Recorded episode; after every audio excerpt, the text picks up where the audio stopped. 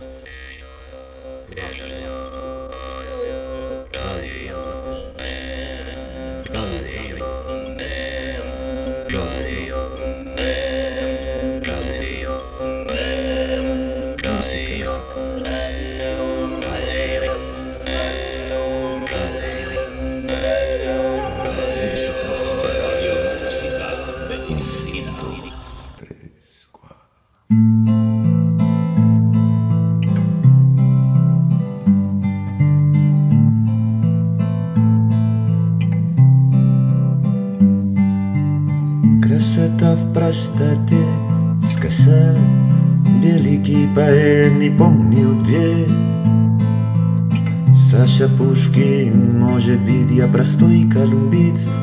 v Novosibirsk v Rasi Daj minje ljubo mamacita Minja nije to kvartira, nije to džurta, nije to mašina U minja tolka Zbabuda, zbabuda, zbabuda Svoboda, svoboda, svoboda, svoboda, svoboda, svoboda, svoboda, svoboda, svoboda. Красота спасет мир, Casal, Fiador, Dostoevski, Mojedvit, Yaprastoy Kalumbit, Bratan, Karamazov, Davai, Davai. Dai minie любовь, мамасит, Niña nieto bartira, nieto yurta, nieto machina, niña tolca, Anna piba, baltica, simiorca. jest zwawoda, zwawoda, zwawoda. Zwawoda, zwawoda, zwawoda, zwawoda, zwawoda, zwawoda, zwawoda. Zwawoda, zwawoda. Sumandere, kumandere, sumdairen. Sumandere, kumandere, sumandayen. Sumandere, kumandere, sumdairen. Sumandere, kumandere, sumandayen, endeyen.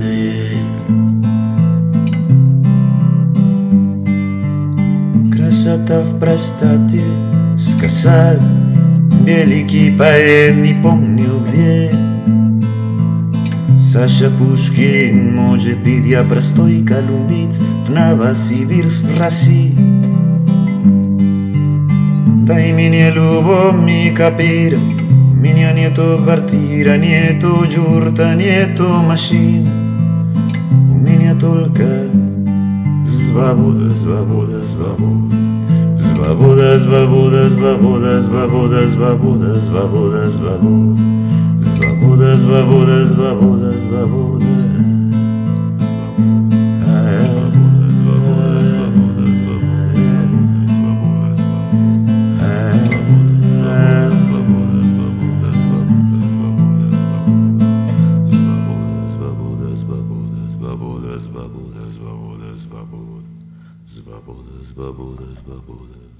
Saludos, les habla Georgie Viento y hoy me acompaña la gran Katia Uspenskaya. Hola, saludos a todos y todas.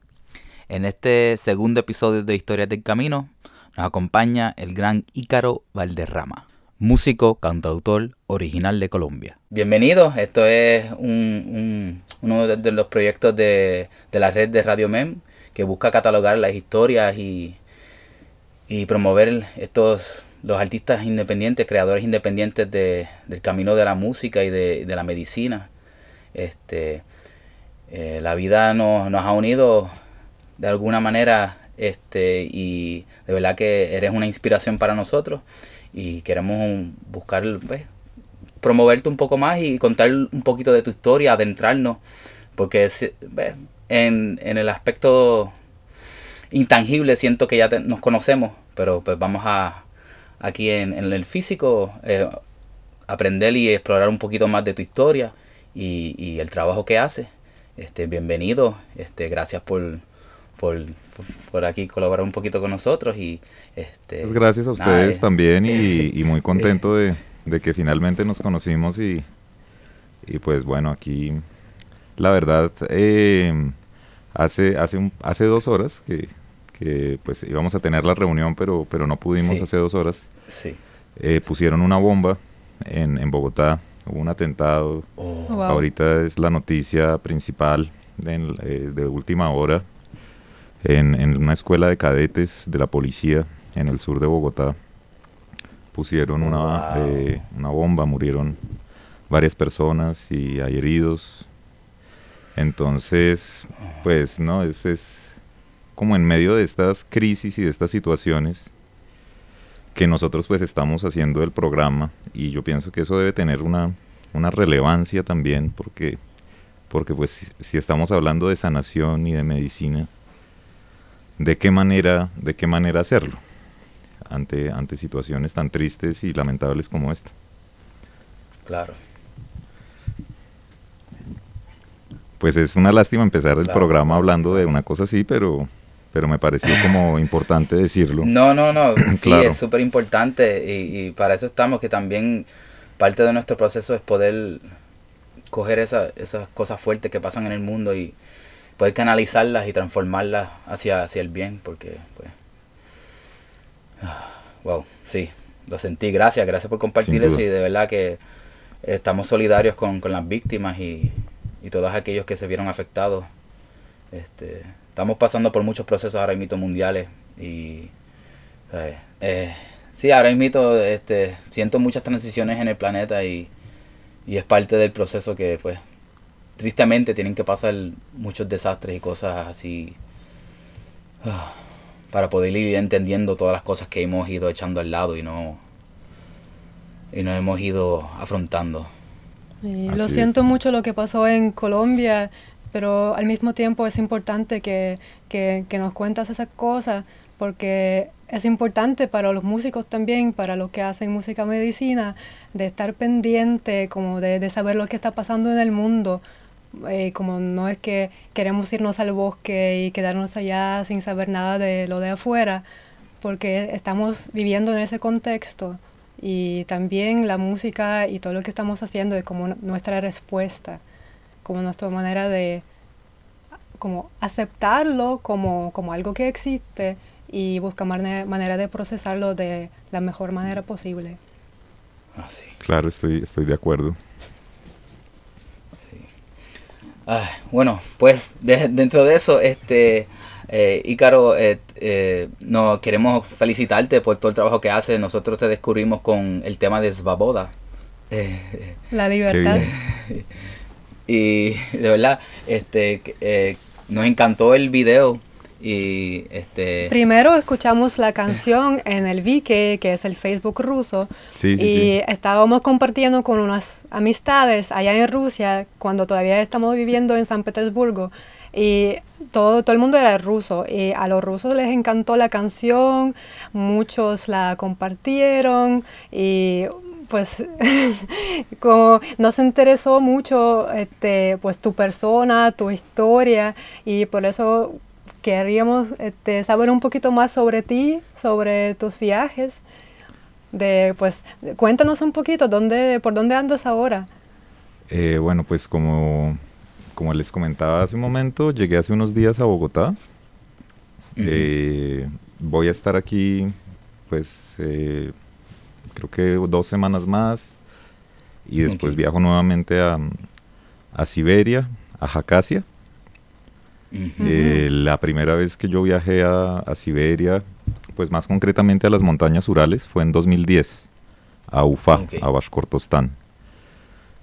Y allí fue que empecé a familiarizarme con, estas músicas de, Asia Central.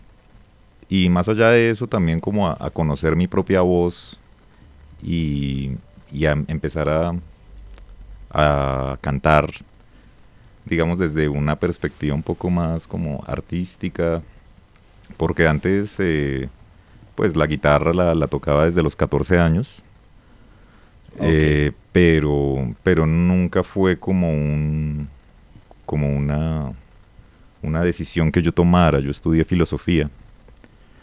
Oh, sí, yo estudié filosofía y, mi interés en las culturas ancestrales y en las tradiciones empezó de una manera académica, pero progresivamente pues, pues me fui acercando a, otros saberes de, los ancestros y de esta manera ya seguí como caminando un poco dejándome llevar.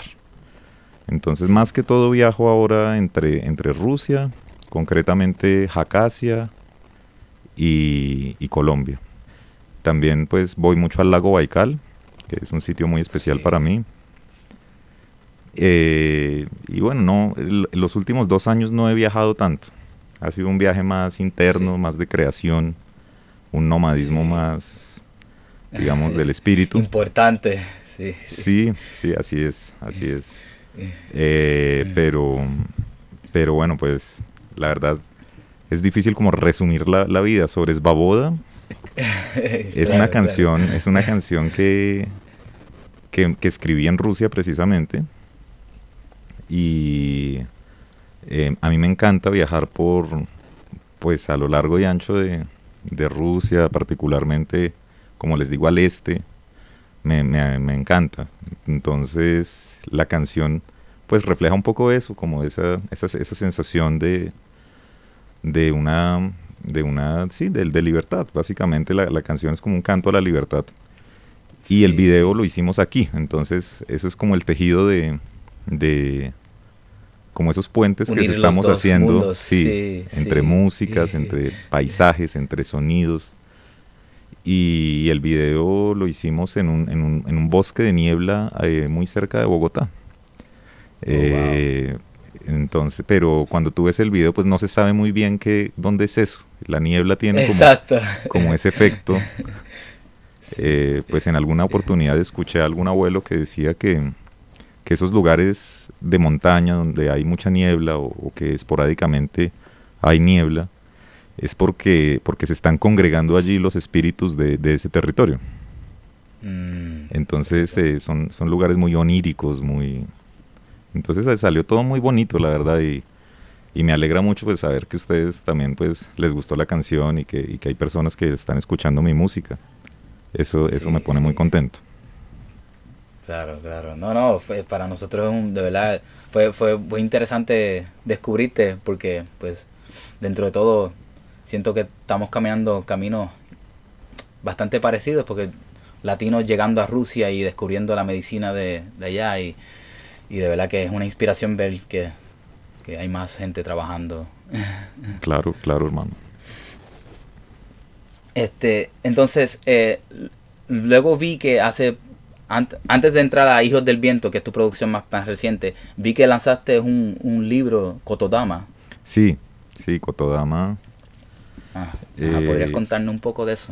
Claro, claro, Kotodama es, es, es, como el, es uno de los ejes, o como la, un poco siento que, que, cada vez más se vuelve la columna vertebral, un poco de mi, de mi trabajo con el sonido.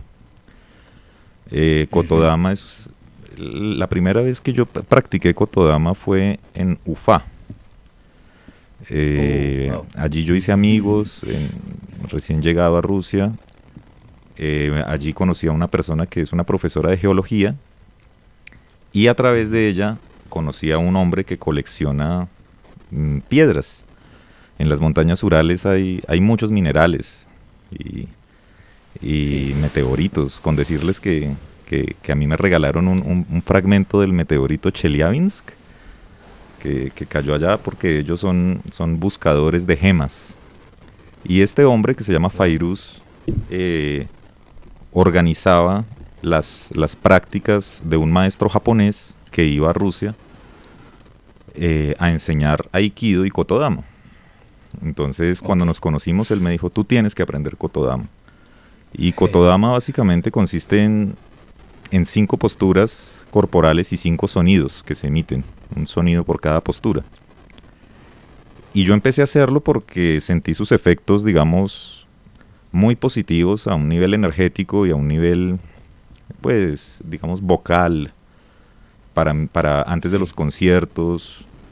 Y fui haciéndolo progresivamente todos los días. 15 minutos, como me recomendó Fairuz. Y durante mis viajes seguía haciendo Kotodama, eh, al punto que empecé a enseñar Kotodama después de un, de un tiempo, pues de una manera así, de la misma manera como Fairuz me lo enseñó a mí, así yo le enseñé a otras personas. Genial. Y como les decía, los dos últimos años, que, que han sido un poco más de quietud, eh, aproveché este tiempo para, para, hacer una investigación sobre el Kotodama, sobre sus orígenes, Sí. porque es realmente una práctica muy hermética. Entonces, el libro es como el resultado de esa exploración.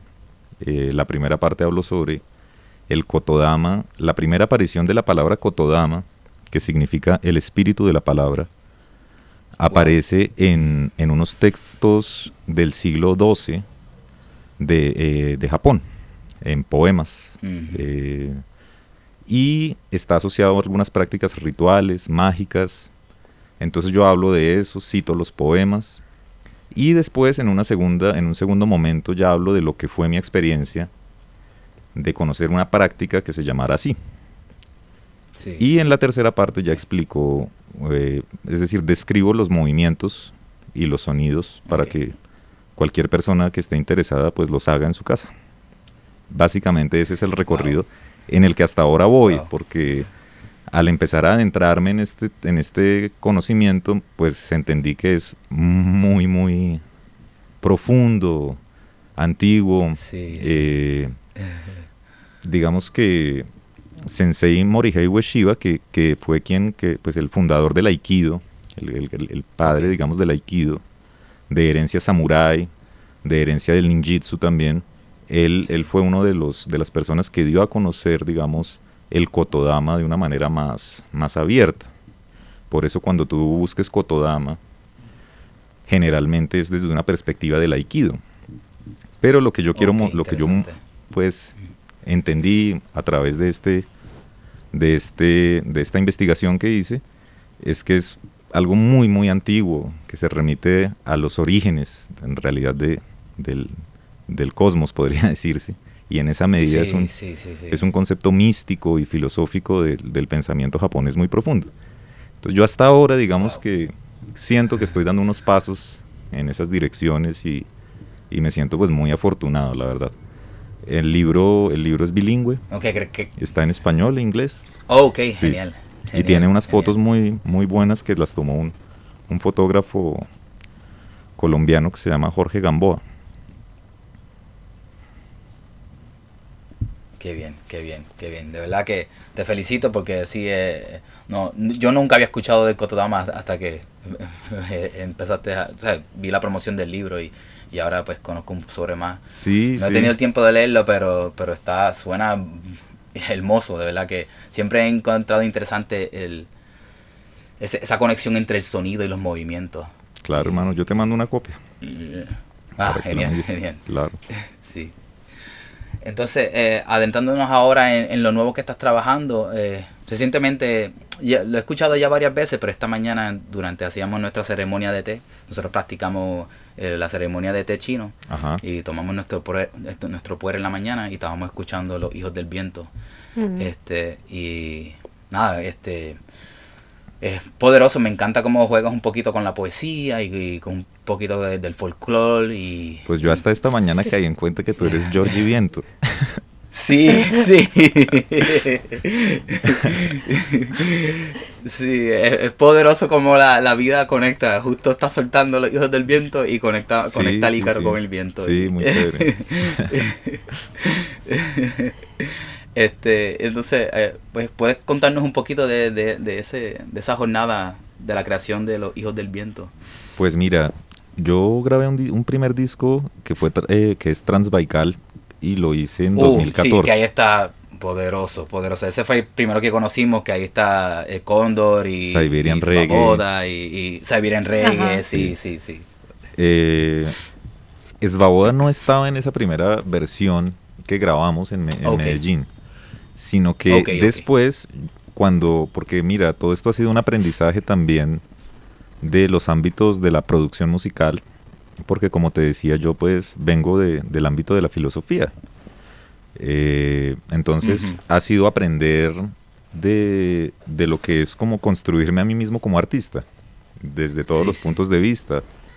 Y uno de esos es la distribución. Entonces, cuando ya aprendí, Claro. digamos, a mover los- el, el disco, o saber cómo poner una canción a circular en todas las redes que, que existen ahora, todas esas posibilidades, entonces dije, bueno, Sí. ya me siento como más preparado y decidí, y decidí digamos que creé un pequeño estudio, estuve estudiando estos dos años bastante. Y el resultado es, esto es como algo muy sincero, digamos, este, este disco de Hijos del Viento es como, como algo muy crudo y muy de hacia dónde me quiero dirigir. Es como un momento, es como un punto de inflexión.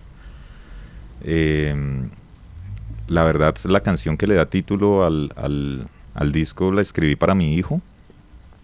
Uh, y, y, pues es, es, es, un grito de amor, en realidad ese, ese, canto es un grito de amor, de que sin importar cuál es eh, el lugar en el que te encuentres, eh, siempre, siempre existe ese, ese mismo clamor de amor que, que nos conecta, sin importar que, que, seamos, digamos, nómadas, que seamos errantes, que, que viajemos con el viento. Y, y, la conexión con la poesía sí ha estado desde el comienzo, es decir, eh, cada vez más quiero ir integrando esos dos ámbitos de mi vida, porque yo, ante todo, primero empecé con la escritura, publiqué algunos libros de literatura, me encanta la literatura, la poesía.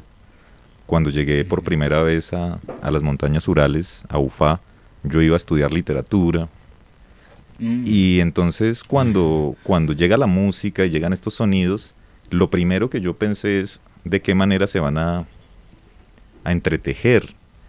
Entonces yo tocaba una flauta eh, de bambú y la tocaba y recitaba un poema. Y yo decía, oiga, suena bonito, suena bonito, yo quiero, quiero seguir como por esta línea. Eh, lo que pasa es que estamos muy bombardeados por, por la imagen de lo que debe ser un artista, desde el mainstream, desde, el, desde, lo, desde los más media. Y en esa medida, pues uno empieza un poco como por allí a explorar, ¿sí? a explorar cosas en, en, en lo estético. Pero, pero realmente cada vez me doy cuenta de las infinitas posibilidades de sonoras y, e incluso al momento de la producción, de todo lo que uno puede hacer con, con los programas, con, sí, con la tecnología, con la tecnología también. y, volvemos un poco a lo que a lo que hablábamos al comienzo de que de ese como de aislarse y ser un ermitaño, pues en mi caso, digamos que no es mi experiencia, no, no digo que no sea posible y, y hay muchos escritores y músicos que llevan esa vida que, me gusta. Pero yo siempre he estado muy en, como en, los límites, en las fronteras entre lo urbano y, y, lo, digamos, más eh, prístino, más de la naturaleza. Y, y tratando como de, de que esos bordes sean cada vez más como que se difuminen. ¿sí? Entonces, claro. los músicos que estoy oyendo ahora y es más como hacia esa conexión, no, no, solo, no solo ya en lo acústico, sino también incorporar otros elementos y otros sonidos de, de, mi cotidianidad que también son muy urbanos. Entonces, sí, hacia allá, hacia allá va. tiene un par de cositas así, media hip hopera con el, el, scratching así, eso, eso estaba bien interesante porque se escucha electrónico, pero como que antiguo, se escucha ancestral, pero a la misma vez moderno. Y, Hip hop ancestral. sí, yo creo que ahí, y mira que lo del hip hop ha sido muy, muy raro porque pues yo nunca me, imaginé en eso, pero cuando yo estaba buscando sonoridades que pues esto, y que sigo en eso, ¿no? Digamos que no, no, no pienso que esto sea como un final, sino más bien un punto de inflexión. Pero cuando yo estaba buscando sonidos, las sonoridades de, de estas percusiones tipo hip hop o como old school y todo este tipo de cosas, son muy, muy buenas para, para, la, para la palabra hablada.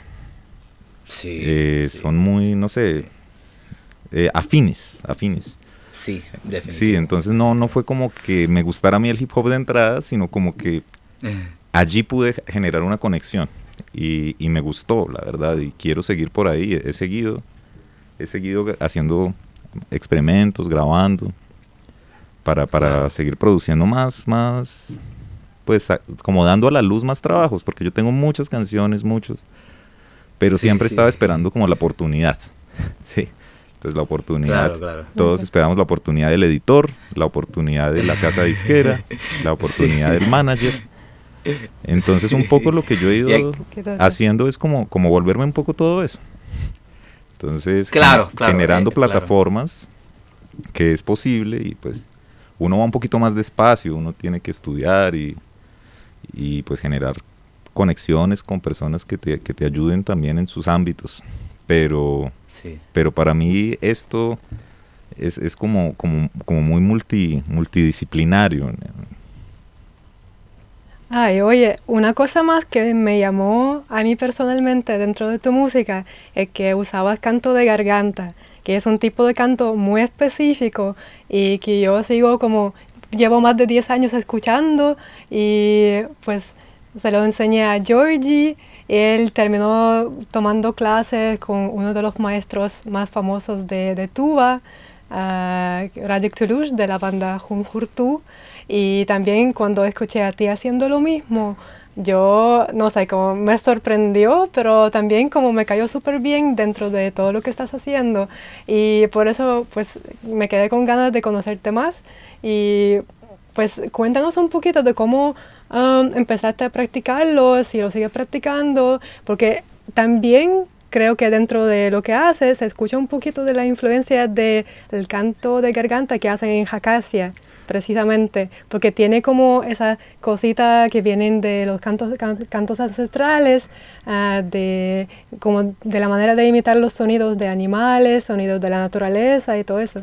Sí, eh, pues ese fue como el, germen de que me, que me proyectó como artista también, es decir, todas esas exploraciones que yo hice a Siberia en los primeros años, 2010, 2011, 2013, me permitieron conocer esta música. Yo no, como les digo, la primera vez que fui no me veía tanto como cantante. Yo llegué a esto como, como un poco, eh, pues dejándome llevar. Conocí en Tuba a un músico eh, del, del, grupo, del grupo Tuba y él me dijo que, que si quería aprender a cantar. Él me lo planteó así, que, si, que si quería aprender a cantar. Entonces yo le dije que sí. Él me dio sus datos. Estábamos en un festival de músicas que se llama Ustujure, que es conocido. Y allí eh, él me pasó sus datos. Después yo fui. Imagínense, llegué yo a Tuba el día de mi cumpleaños y me alojé en, el, en la filarmónica de Tuba como en la oficina del grupo Tuba. Entonces estaban todos los instrumentos. Tenían el Buen regalo, ¿eh? Sí, increíble. Y, todos ahí. Los, y eran pues los instrumentos que yo veía únicamente en videos de YouTube, en grabaciones de, bandas como Junjurtu, Alta Kai. Eh, de la música de Jacasia sabía más bien poco. Jacasia, Jacasia llegó hace unos años también. Em, pero respecto al canto de garganta, yo diría que fue allí donde empecé, pero la clase que me dio eh, Edic, mi maestro, fue esta. Me dijo, me dio un iguil y me dijo, cante. Mm. Esa fue, esa fue la clase, cante. Wow. Entonces, wow. Eh, por supuesto, él hizo como un poquito de canto de garganta y ya, y me, y me dijo, listo, cante. Yo, por supuesto, no, no di de una a los tonos. A mí me, me costó mucho y, yo sigo aprendiendo. sí. Pero... Claro, es de por vida. Sí, sí, pero, pero entonces yo ahí me, me, decidí, yo no tenía mucho dinero, así que yo pedí dinero a Colombia y para poder comprar un iguil. Entonces traje ese iguil a Colombia y como mi exploración fue muy personal, entonces yo no empecé con temas digamos, eh, tubanos propiamente o, o, digamos temas originarios de, algún, de algún territorio, sino con mis propias composiciones, con mis poemas. Yo veía como la posibilidad de hacer poemas. Y por eso yo también interpreto los instrumentos como de una, como de una manera un poco sui generis. Por ejemplo, la, mi afinación de liguil es diferente a la, afinación tradicional que ellos manejan allá pero la verdad yo prontamente entendí que yo no quería ser un músico, pues que yo no quería cantar en tubano siempre, es decir, porque ellos lo hacen desde niños porque entiendo completamente. porque ellos tienen digamos toda, toda, toda, todo ese bagaje genético ancestral. Entonces era más bien de qué manera yo incorporo eso a mi ser para expresar algo que, que se exprese a través digamos de, de Ícaro como instrumento y así y en esas es que voy. Entonces ya hubo por ejemplo el, este año 2000, 2018 el año pasado fui al Festival de Poesía de Medellín y, me fui con una guitarra eléctrica. Entonces fue también como una experiencia de yo mismo salirme como de, ese, de esa categoría que yo mismo creé o que se fue creando, que era como el músico que va a Siberia, ¿sí? El músico que aprende Pero, pero progresivamente pues me doy cuenta de que sí, de que ahí está como un fundamento muy grande, pero también está Kotodama, pero también está India y, y también está pues todo lo que es los Andes, los Andes de Colombia, de Ecuador, que me han enseñado tanto. Entonces he querido más bien como no, como no apropiarme completamente de una línea musical o de, o de algo que es muy especial para, para, para, para un grupo, digamos, étnico, para, para un grupo indígena, sino más bien progresivamente ir generando unas sonoridades donde todo eso esté presente, pero no, pero no, no presentarme a mí mismo como un músico netamente siberiano, netamente andino. Y bueno, en esos cruces como, como, como de genéticas y de ancestralidades que es que estoy ahora. Sí, sí. Y allí es que entra el ah. canto de garganta. Que, que digamos cuando tú escuchas a muchos bluseros a muchos cantantes de blues. Ellos dan tonalidades muy parecidas, así. Sí, sí. Eh, cuando escuchas a Tom Waits, cuando escuchas a, varios músicos que realmente hacen una intervención vocal particular, muy afín al canto de garganta. Pues, a mi modo de ver. Pero el canto de garganta tiene muchos estilos y, bueno, tú, tú sabes, si, si conoces a Radic, que hay varios, pues que es todo un, todo un universo del, sonido y del autoconocimiento. Entonces, pues bueno, no sé si respondí ahí como a la, inquietud que, me planteaste. Claro, claro, No, es muy interesante porque yo, yo entré al canto de garganta bastante similar en cuestión de que no resuena en tocar las canciones tradicionales y con el maestro que cogí, que fue Radik Tulush, pues su, su approach era enseñando lo tradicional tubano. Y realmente pues como que no, no es lo que siento en mi corazón hacer y pues resueno mucho con tu, tu approach a eso, que es más adaptarlo a, a lo que sientes en ti y cómo trabajarlo dentro de, eso. Sí, digamos que aquí, por ejemplo, cuando he, conocido, tengo algunos amigos indígenas de distintas comunidades, entonces un, amigo me decía que, cuando tú creces pues dentro de una tradición eh, y, lo haces como de una manera muy responsable con tus ancestros, básicamente tú ya sabes un poco cómo debes vivir. Cada esfera de tu vida está ya como replicada en una épica, en unas historias orales. Entonces tú de alguna manera ya, ya sabes pues a, qué edad te vas a casar, cómo vas a organizar tu, hogar, tu familia, el fuego, eh, las artesanías, digamos, la, la, alimentación, ¿cierto? Hay aquí, digamos, la gente se conoce en, muchos territorios por lo que comen. Entonces, gente de, gente de maíz, gente de, de tabaco y, y ambil.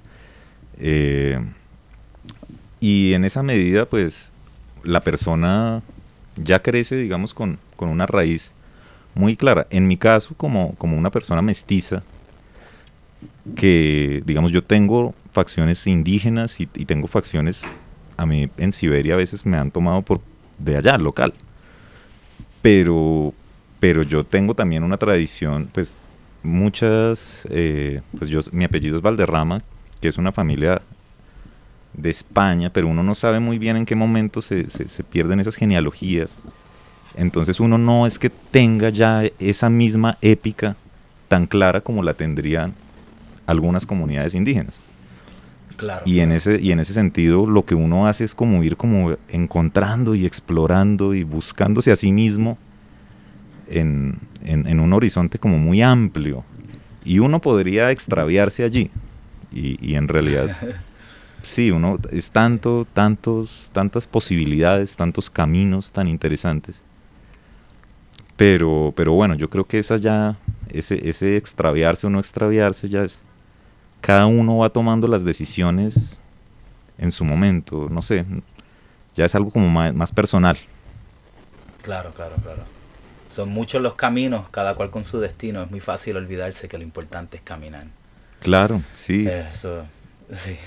Pero digamos, si tú eres, por ejemplo, de la comunidad Tubú, de, de la Paporis, eh, los Tubú solo tienen nueve nombres. Es decir, wow. Sí, entonces, entre hombres y mujeres hay nueve nombres. wow, y, sí, y cada nombre tiene una historia épica larguísima, que ellos lo cuentan durante noches. Entonces, de algún modo, pues si tú ya te llamas de un determinado modo, ya sabes un poco quién, quién has sido, ¿sí? Y, qué se espera de ti, cuáles son mm. tus, tus capacidades, tu, tu aporte para la comunidad. En cambio, en cambio, digamos, en este mundo en el que estamos tan, tan fragmentado ahora, en este momento, digamos, donde hay tanta, tantas posibilidades, tanta información, y ese linaje, al menos, digamos, en, en el caso del hombre mestizo, del hombre y de la mujer mestizos, es sumamente, es más complejo, porque pues estamos, es como en una búsqueda, pero en esa búsqueda, pues pasan cosas hermosísimas y y tenemos también como una labor importante eh, como para conectar tradiciones, para, para hacer cosas que si tú estás en un solo linaje de pronto no podrías hacer.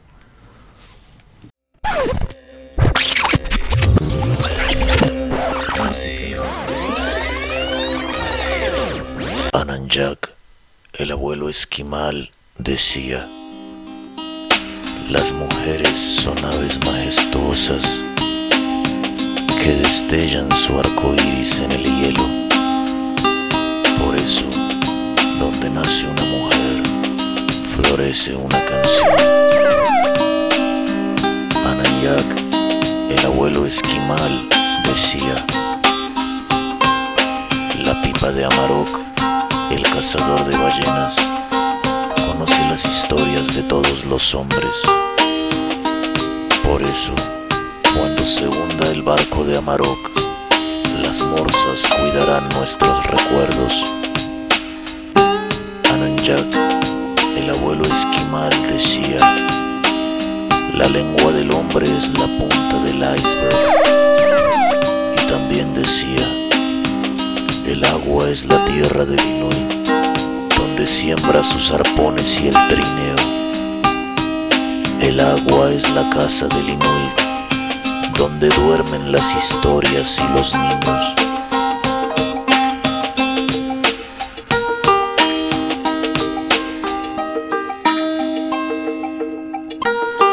Ananjak, el abuelo esquimal, guardaba silencio. Sí, pues eh, lo que, lo que estaba diciendo pues, respecto a mi experiencia con la música y con, y con estas exploraciones es que siento que como, como digamos, latinoamericano, eh, como un mestizo que, que, no tiene muy clara su, su línea, su genealogía indígena, mi búsqueda personal eh, y mi búsqueda sonora pues también tiene algo como genético, pienso yo. Y quizás estas afinidades que sentimos por los cantos, eh, por el canto de garganta, por algunos instrumentos antiguos, tengan mucho que ver precisamente con esas herencias eh, ancestrales que hemos olvidado, o que, o que se han ido, o que nos han hecho olvidar también un poco, ¿no? También, sí. ¿Aló? Sí, eh, la señal está un poco difícil hoy. este. ah. Pero hay, ¿cuántos kilómetros hay entre nosotros ahora? Él nos está hablando desde Colombia, nosotros estamos acá eh, este, en Orlando, Florida. Oye, y por ahí nos conectamos. Sí, sí, es, es, es una de las de las de las magias modernas contemporáneas que, que son muy útiles Sí, que tienen sus, sus, sus, sus cosas muy buenas en, en este sentido, digamos, de que podemos realizar este tipo de producciones eh, radiales, eh, musicales, pues con recursos más limitados, pero podemos hacerlo y lo hacemos. Es decir, es, Sí, es ¿verdad? una, una, una cosa muy buena en ese, en, en ese sentido. Sí, hay que aprovechar de Pero todas las también, pues, oportunidades. Pues, sí, sí, hay que imagínate aprovecharlo, cuán- sin duda. cuando antes eh, al- alguien de Latinoamérica podía ir a aprender canto de garganta en, de garganta en Siberia. Pues Sí, no, es, es un, un momento muy, muy hermoso también, con muchos retos también, porque, porque ya, ya todo el, el- el asunto del- de la virtualidad, de las redes, de las nuevas tecnologías, también nos plantea muchos retos como seres humanos sí. respecto a, a- a cómo queremos vivir, qué tanto queremos exponer nuestra intimidad, qué tanto queremos sí. muchos, muchos temas complejos también alrededor de la tecnología sí, que son muy preocupantes. sí, sí. La verdad, pues. Sí, sí, pero, pero bueno, es, es, es lo mismo, es, es la manera en que lo usas y, y la manera en que, en que vas profundizando para, para utilizarlo de la forma más ajustada a tu ser. Claro, no sé. claro. Cómo resuene para ti y cómo lo trabajas. Como estabas diciendo que ahora mismo, pues también gracias a la tecnología has podido explorar más el la producción, el sonido, Claro, y todo claro. eso que pues eh, como ahora como artistas independientes hay, hay que hacer un poquito de todo. Sin duda, sin duda, hermano. Este, bueno, este, yo creo que para no seguir interrumpiendo la, la, la, la conversación con, con, con esta, los problemas técnicos que estamos teniendo, este, podríamos dejarlo así por hoy, este, pero te, te, te queremos ag- agradecer por compartir un poquito de, de tu historia. sí, gracias. Y, Y- nos gustaría mucho seguir hablando sobre Sí. esas cosas, a ver si eh, en algún momento nos juntamos de nuevo para preguntarte más sobre tu experiencia siberiana y no solo ella. Claro, no, con todo gusto, muchas gracias. Eh, me parecería interesante, pues, que como yo voy a editar mi, mi intervención, podría mandar también un par de archivos WAV de, de dos canciones, por ejemplo, de Hijos del Viento. Claro, sería geni En algunos de esos puntos en que se cae la señal o algo. pues. claro, claro, claro, claro, y claro. pues sí, me, me- me- encantaría porque he visto que también están en Spotify Sí, y, está en todos y lados. en SoundCloud. Sí, sí. Me parece muy, muy buena iniciativa. En realidad, pues la medicina, la medicina está en, en todo, pero la música tiene esa capacidad de, de proyectar la vibración y de llegar a, a lugares y a territorios, pues, pues muy diversos a, a partir de la vibración. Eso, eso a mí me, me gusta mucho. Ajo, Y pues este sí. encuentro es como el como un ejemplo muy muy concreto de todo esto. Entonces les agradezco mucho y los mejores deseos para, para toda la comunidad de, de Radio Música Medicina. Sí. Las cosas, pienso que, que esa es la dirección en realidad para, para irnos sanando, ir, ir sanando, sanando nuestro entorno Ajo. y cuidándolo mucho. Gracias, gracias. De verdad que eh, eres Mm. inspiración y esperamos que tu camino sea lleno de, de mucho aprendizaje, fuerzas y, y, en- y- y, pues, entendimiento que te ayude a seguir y esparciendo tu luz, que estamos todos aquí juntos y tenemos que, pues, estamos aquí para apoyarnos, ayudarnos, inspirarnos y, y seguir creciendo y compartir la medicina que es la vida y, y yo siento que todos somos, todos somos, you know, curanderos, todos somos todos somos magos, todos somos crea- co-creadores de esta vida y, y, y es... Claro, hermano. Pues mira, yo eh, tengo un proyecto que se llama La Voz de Siberia. Es un blog. Y, y me gustaría después también hacerte una entrevista. Oh, Pues es, es, es, es textual, es texto. genial, genial.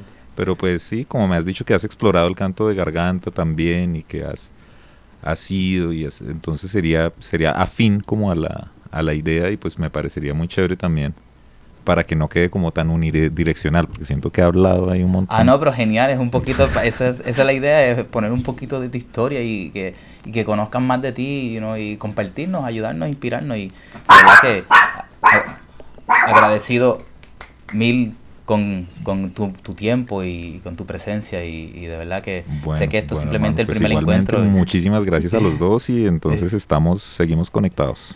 ¿En dónde te pueden conseguir en las redes para aquellos que te escuchan?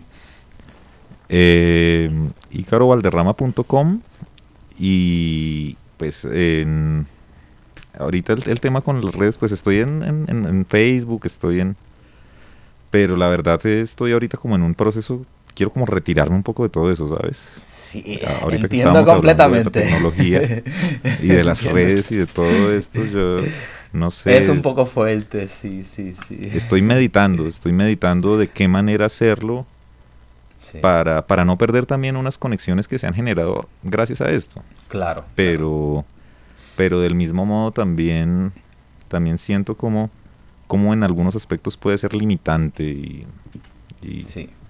Y está, bueno, no sé, la verdad. Es una herramienta, pero encontrar el balance. Está en proceso sí, pero, pero en internet estoy ahí, Ícaro Valderrama. Ícaro Valderrama. Bueno. Ícaro con una R y Valderrama ah, con doble R. Exacto. Ícaro Por si acaso. Valderrama. Ahí estamos. Gracias por compartir. Realmente a mí me alegra mucho ver esas conexiones crecer. Sí, sí. Y la magia de la vida, cómo nos conecta y de verdad que es una gran bendición. Muchísimas gracias, bendiciones. y mucho éxito. Y muchísimo éxito.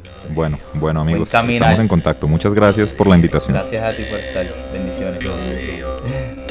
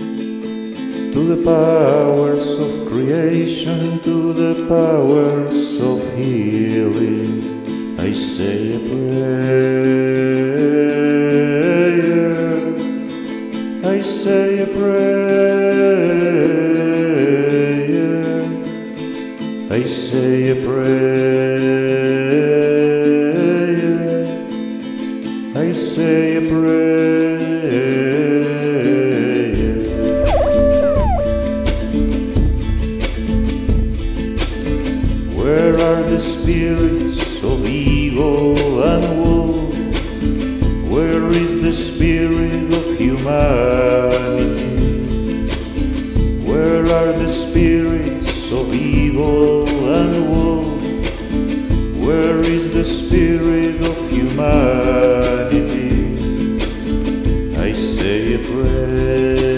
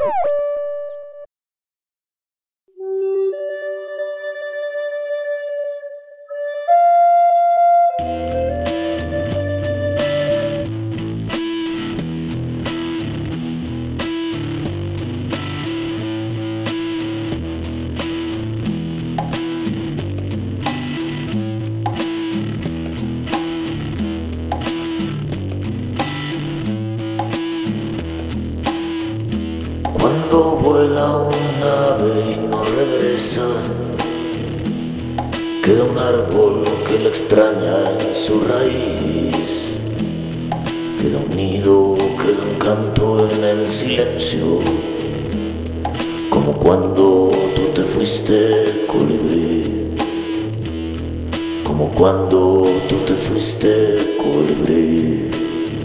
Ay, ay, ay, oh, oh, oh. Ay, ay, ay, oh, oh, oh. Ay, ay, ay,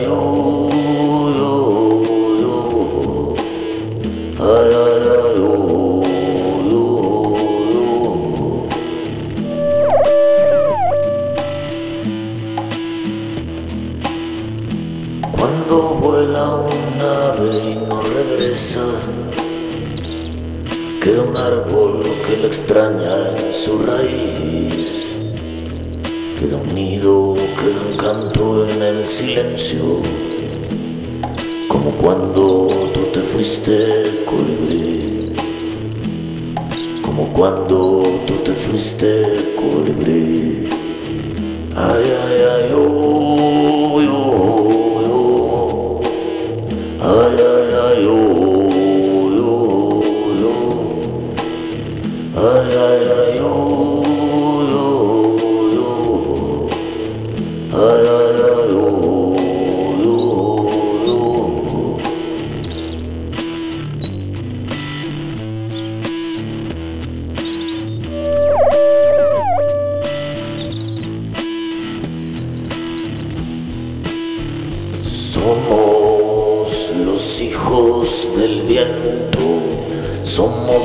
hijos del sol. Somos un mismo lamento, somos un mismo clamor. Somos los hijos del viento, somos los hijos del sol. Somos un mismo lamento, somos un mismo clamor, clamor